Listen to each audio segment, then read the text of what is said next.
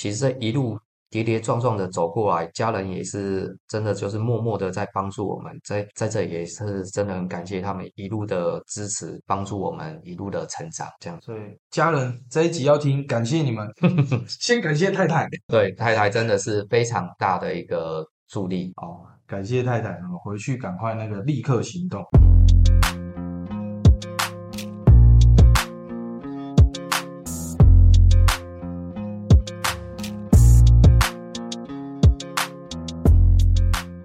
欢迎大家来到小老板的拆弹人生，我是频道主持人尤胖。第一次收听的听众呢，我简单介绍一下，这个频道是透过创业前辈以及专家们的经验分享，来帮助小老板们靠近发财、远离破财的频道。在创业的过程中，一定会遇到很多的阻碍，而这些阻碍呢，就像是炸弹一样。前辈们的经验就像是拆除炸弹的方法，可以帮助准备创业或正在创业的你少踩一些坑，少走一些歪路。本集呢，是我们创业前辈的经验分享系列，主题是从代工走到自创品牌的难题是什么？我们本节来宾邀请到木比家的创办人李恩凯先生，我们欢迎他。Hello，大家好，我是李凯凯。这个我就也叫他凯凯了，其实我们之前就认识了。好，那我这边先帮他简单做个背景的介绍。其实凯凯原本跟太太是住在台北，从事这个舞台设计的工作，而且薪水算是高的哦。那后续呢，他们回到台中的大甲创业，从事这个原木笔的代工。在代工六年之后呢，他们决定要自创品牌，就是现在的木笔家。那木笔家呢，在二零二二年荣获了三项大奖，分别是 PCOD 台中原创、台湾绿工艺。台中市青年创意品牌特色标章，在今年的年初更荣获今年二零二三年的台中市十大伴手礼最佳新人奖好礼奖章，还有优木良品的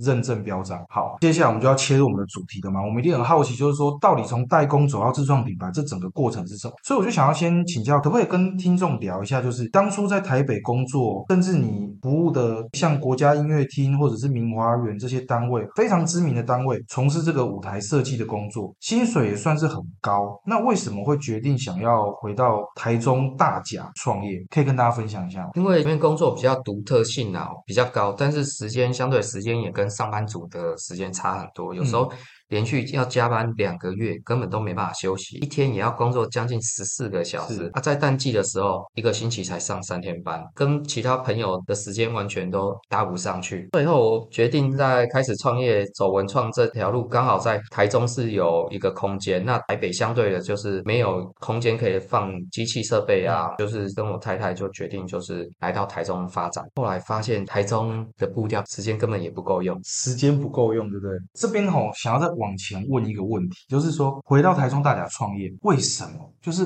为什么薪水高，然后从事工作时间可能是比较长，但为什么会想要创业？因为其实大家都咱要从逃 g a b l 好走哦。之前也跟你聊过，其实当老板真的是一件不容易的。那可不可以跟我们聊一下，就是说那个创业的起心动念？呃，创业刚开始创业的时候，也大家都会觉得想要啊，创业就是想要有自己的时间啊，对对，然后自自己当老板啊，想要休息就休息啊，想要怎样就怎样，想要出去玩就出去玩。但是刚刚当初也是这样子想啊，对可是真正开公司自己创业的时候，跟现实是差很多的。现实的挑战就来。是的，创业的起心动念，我们聊到了。其实我刚刚在背景介绍的时候，我有跟大家分享说，在二零二二年，哎，这边跟大家插播个小插曲。其实我就是在台中市的那个青年创意特色标章的那个活动里面认识到，然后我那个时候才，我后来知道说他在去年就得了那么多的奖，得了那么多奖之后啊，甚至在为了这个经营原木笔的行销。整个品牌上面也申请了原木笔五金套件的专利，当然获奖很多，我一定是恭喜，真的是为他非常的开心。不过，其实我更好奇的事情是，从代工走到自创品牌，我很好奇说，为什么你想要参加这么多的认证比赛，还有取得专利？这样子的想法，在你经营品牌上面，是不是有什么特别的规划？嗯，谢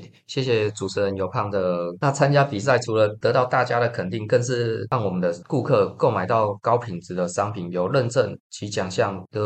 商品，一定是受到大家家的肯定。然后相对，如果说你是要送礼，是会比较有一个面子。所以说五而五金套件申申请专利，就是我们要走出跟别人一般的木质笔的风格是不一样不一样的。那我们这边申请的专利就是比较特别，就是你只要一支笔身，你可以去任意搭配到十一款。比如说，我今天想要换成钢笔、毛笔、钢珠笔、圆珠笔、好自动铅笔、永恒笔这些东西，就是我们可以去任意去更换的。那这就是我们木笔家准备要经营品牌独一无二的一个想法。你刚刚提到一个有一种笔，我第一次看到的时候我都不知道什么意思，我要请凯来跟我们介绍，什么叫做永恒笔？呃，永恒笔它其实就是它前面的笔头是特殊金属合金做的，对，那写出来就会像铅笔那种感觉。呃，那至于说为什么叫永恒，就等于说它毕竟是金属，就等于说你拿铁在纸上面磨，虽然会有磨耗，但磨耗非常非常的小，嗯所以它是号称永恒。刚刚有提到，就是说你有申请了原木笔的五金套件，那它的目的是为了可以让笔身去做替换的动作。嗯，是的，就是这个专利，其实我们在之前在贩卖原木笔的时候，都会遇到一个很大的问题，就是这个人很喜欢这个木头的纹路，因为每个木头的纹路都是独一无二，那他很喜欢这个木头纹路，但是我今天把它做成原子，却没办法把它用成钢笔，嗯那他就想要用成钢笔，以前是没办法，嗯但是现在我申请了这项专利，研发了这些套件，你只要选择你喜欢的笔身，你想要变成钢笔、毛笔都可以，要选择喜欢的木头纹路。那以前这他们是用什么方法？为什么不能替换？以前的方法的话，就是你一个套件一个尺寸就和一个尺寸，钢笔有钢笔的尺寸，圆珠笔有圆珠笔的尺寸，嗯因为笔芯的种类都不一样。哦，而且我之前好像有听你讲过，说它是用挤压式。对它，它那个是用挤压式，等于说是没办法去做一个替换。就算你要把它替换起来，它的外径尺寸全部都不一样，嗯所以是没办法说哦，我我喜欢这木头纹路，我想换钢笔就可以自嗯由自在的换钢笔或那个中性笔。了解，等于是我选了我喜欢材质的笔身之后，其实我可以任意替换成不同的笔头拿去做使用，这样对。那整个变化性其实是大了非常多。好，刚刚有提到嘛，就是其实木比家在一开始凯凯创业的时候，其实是从代工开始。那我们这个主题最主要也是谈到代工怎么走到自创品。那我觉得想要问凯凯，就是说你从一开始代工，而且将近六年的时间，你最后为什么会决定说不行，我想要走出自己木比家这个品？你的为什么会做出这样的决定嗯，因为刚开始其实没有品牌代工赚代工费嘛，是那虽然说不用出去摆摊啊、做宣传啊，甚至甚至一些也不用去开店，嗯但是后来发现越来越多人开始做代工的这个行业，你的第一个就价钱就会被一直被削价竞争嗯，然后而且就是发现就是客人原本绝对不可能一直跟着你的，那除非你自创品牌。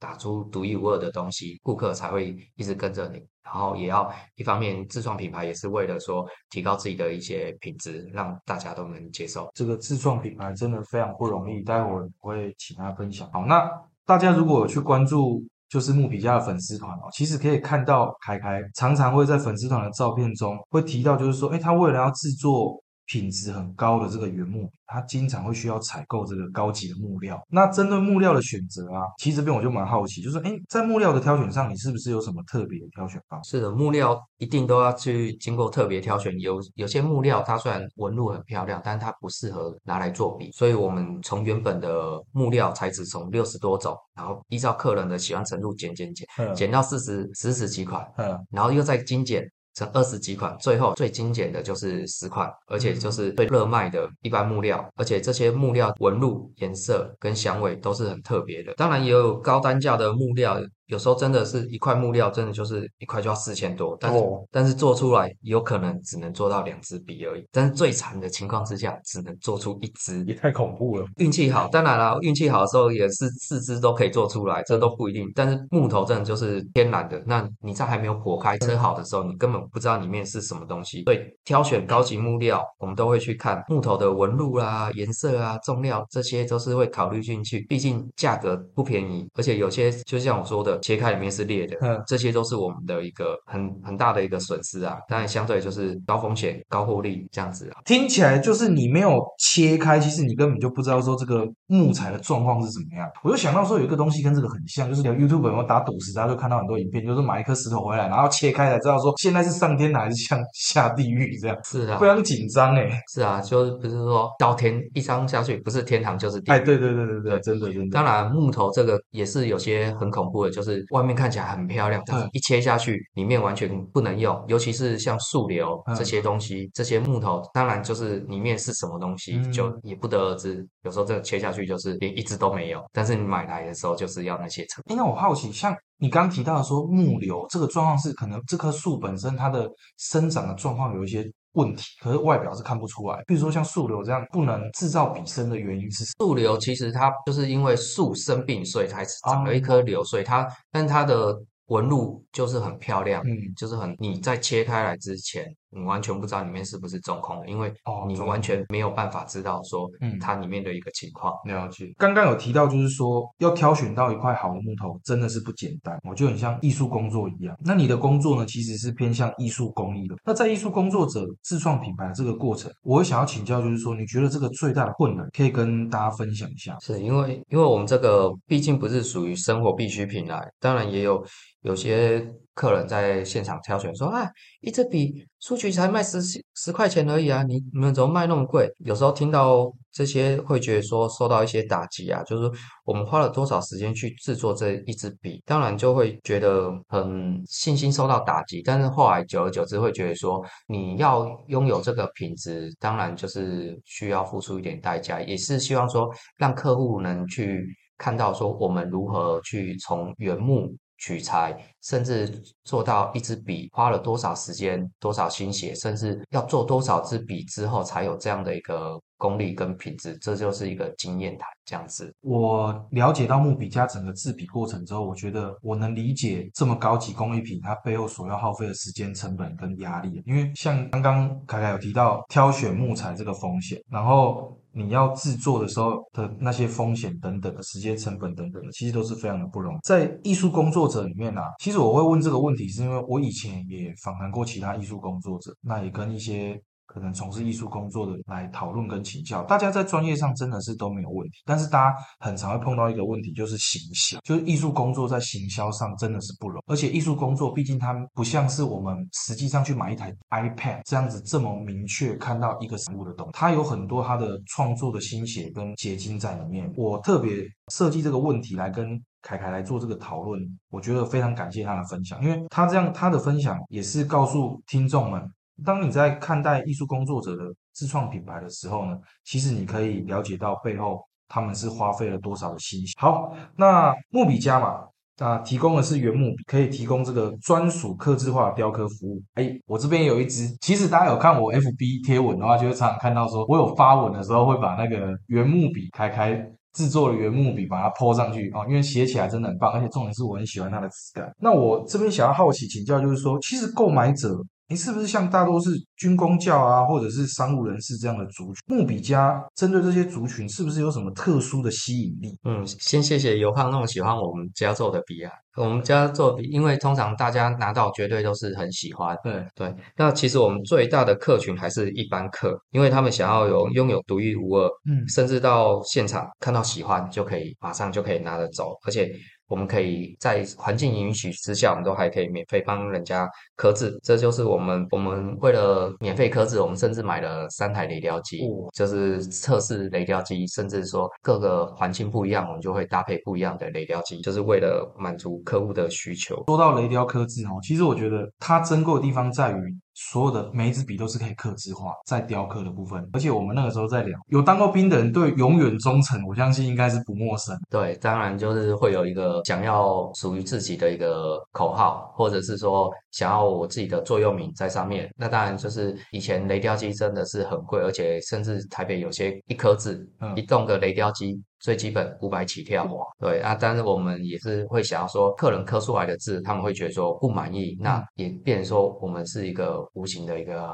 损耗，那我们也是会吸收这些损耗，我们就会让客人喜欢最重要，这就是我们的回购客，其实还真的就是蛮多，就一直回来找我们，就是因为我们的服务品质真的是很好。哎，说到这个刻字，其实我蛮好奇，有没有人就是曾经。请你刻什么？可能很多的字，或者是很特别的语句，这样。对，最让我印象深刻的是一个客人，他非常喜欢的一句古诗，嗯，然后就要求我帮他刻了四句。然后因为雷雕机我们只能一次刻一排，所以我就是变成说，在刻的时候非常压力非常大，就是一次只能刻一排，刻完一排，然后再用手工转另外一面继续刻。当然，如果说这四次。其中有一次不小心磕错了，那整支笔就要再重刻一次，所以那时候压力也是非常的大。哇，这个这个太厉害了，而且一句是七个字，对不对？呃，对，所以它相对总共二十八个字，是，就是所以相对就是会字当然会变小啦，但就是我会有个意向在那边，但就是他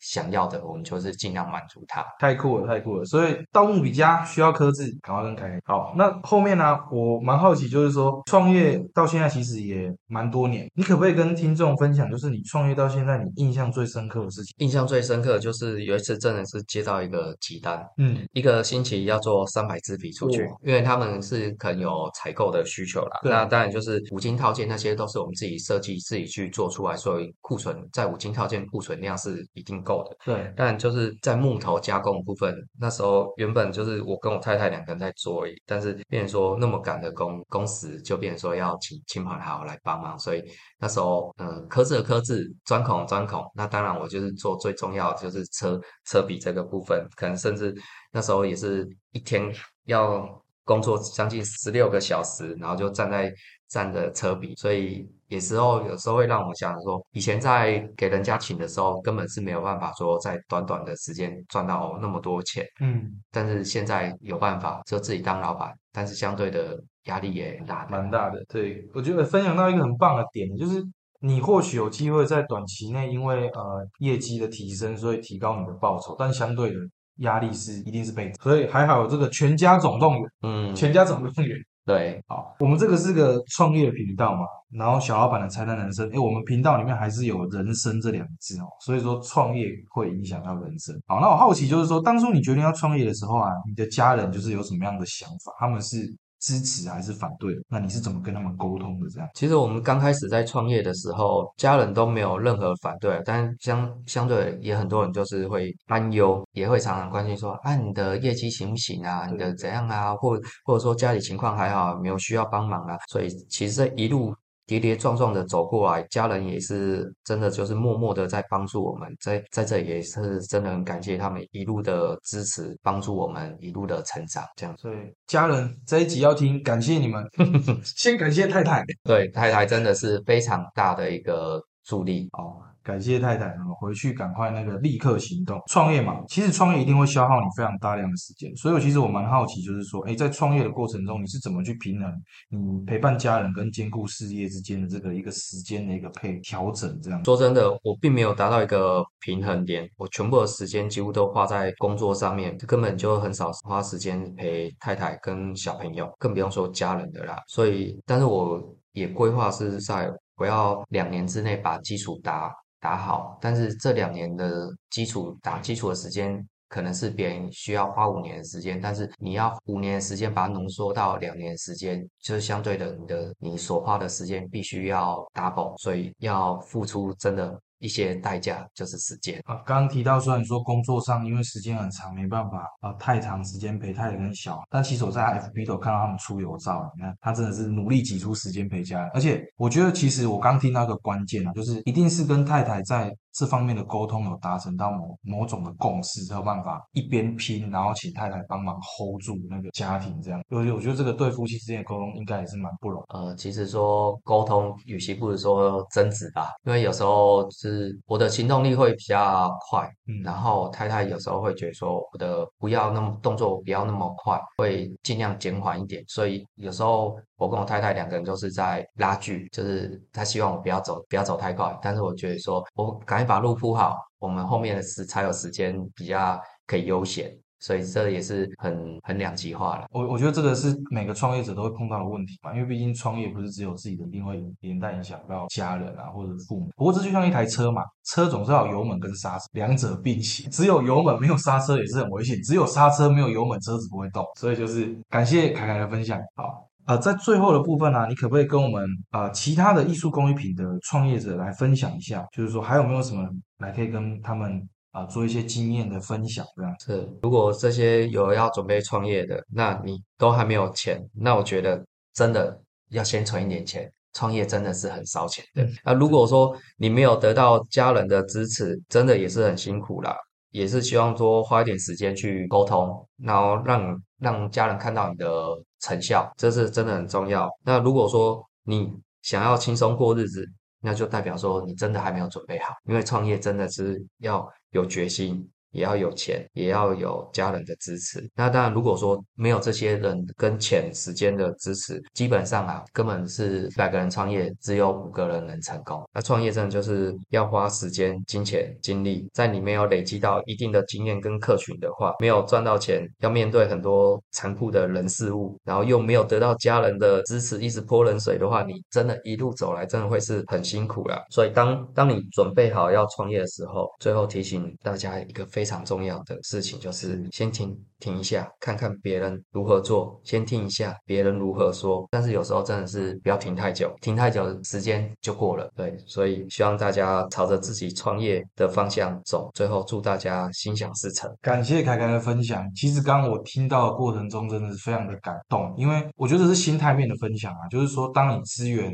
你跟家人的沟通都是有缺乏的时候，你自己的心态没有没有达到一个调整，可能会真的非常非常辛苦。所以凯凯其实跟我们分享是，你还没有创业的人，你可以先做好一些准备，再做的完整一点的时候，你再进行创业的话，你的压力跟你的风险性也会点哦。但是他还是有提到最后哦，就是说。但别停太久，别听太久，自己创业决定方向。好，非常感谢凯凯的分享。今天呢，我们很高兴可以邀请凯凯来跟我们分享木比家从代工走到自创品牌的故事。那在最后的地方呢，如果你是独资合伙、个人工作室或者是小型公司或夜市摆摊的小老板们，只要你愿意分享你的创业经验，可以再透过小老板的菜单人生加入官方 Line 跟我联络，我们可以再约个时间聊聊。那最后呢，你觉得如果本集的内容对你有帮助，也帮我们。追踪给五星评价。那后续的部分呢，我会再分享木比家的联络讯息在我们的简介里面。好，今天很高兴，感谢凯凯，谢谢大家，OK，拜拜，拜拜。